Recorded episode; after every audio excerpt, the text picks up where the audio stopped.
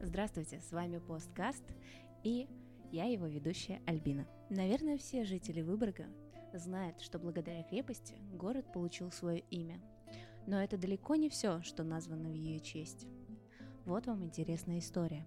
К концу 1707 года Петр I решил сменить ход Северной войны и из обороны перейти к завоеванию всего Финского залива и Балтики. Но это можно было осуществить только оснастив свой флот линейными кораблями с большим количеством орудий из указа от 19 июля 1708 года.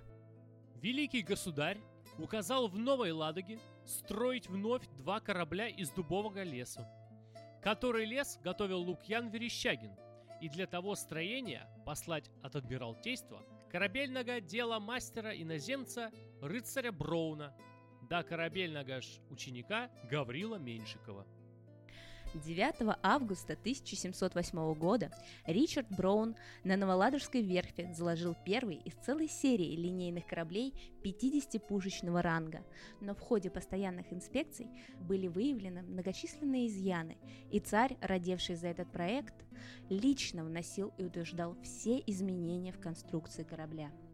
23 июня 1710 года в рядах Преображенского полка прямо из-под взятого Выборга Петр I торжественно вступил в Санкт-Петербург. Велико же было его ликование, когда... Того же дня, вечеру, корабль из Ладоги с Синявиным сюда пришел, который зело изрядно сделан. Естественно, что первый из пришедших кораблей тут же получил название Выборг в память об одержанной с большими трудностями победе. Кстати, упомянутый Петром Наум Акимович Синявин был первым капитаном Выборга. Позднее он станет адмиралом Балтийского флота.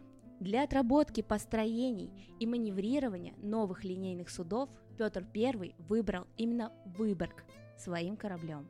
Но трагическая гибель настигла Выборг в июле 1713 года. В погоне за шведскими кораблями он был головным в колонне и поэтому первым наскочил на камни банки близ Гельсингфорса. Несмотря на усилия всех грибных судов эскадры, стащить корабль с камней не удалось.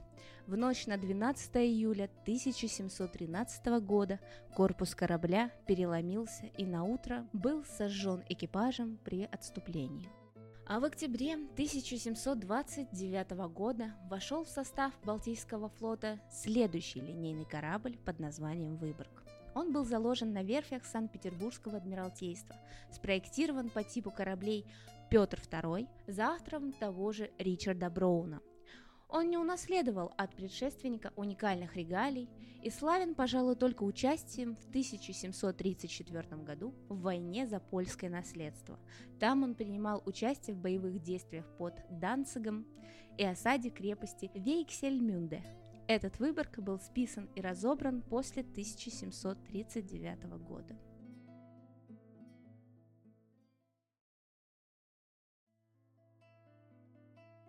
Но уже следующий корабль, носивший это славное имя, во многом походил на первый. Построенный на Охтинской верфи Санкт-Петербурга, он был спущен на воду 30 июля 1841 года. Этот Выборг стал одним из трех кораблей типа Фершампенуаз. Данные суда были более крупными, чем те, что строились в Архангельске. Кроме того, они отличались круглой формой кормы и имели хорошие мореходные качества – Несмотря на то, что официально все суда этого типа считались 74-пушечными, фактически они имели до 82 орудий. Но уникальным этот корабль стал в мае 1854 года. Тогда его тембировали в доке Петра Великого с переоборудованием в винтовой. Выборг стал первым русским винтовым линейным кораблем. Работами по обращению корабля руководил а.В. Мордвинов. Корпус Выборга был удлинен. Было установлено 4 котла и паровая машина мощностью 450 лошадиных сил. Переоборудованный Выборг мог развивать скорость 7,5 узлов и имел экипаж численностью 950 человек. С мая по август 1856 года корабль был занят перевозкой русских войск из Свяборга в Кронштадт. А 2 октября 1856 года с эскадрой контр-адмирала Беренса вышел из Кронштадта в плавание по маршруту Киль, Христианзант, Шербург, Кадис, Генуя, Виллафранка, Генуя, Специя, Тулон, Алжир, Лиссабон, Брест, Киль, Ревель. В Кронштадт корабль вернулся 7 августа 1857 года. Находясь в Средиземном море, корабль шел под флагом генерал-адмирала великого князя Константина Павловича. Во время остановки в Лиссабоне в 1857 году моряки из корабля «Выборг» и фрегата «Кастер» участвовали в тушении пожара в городе.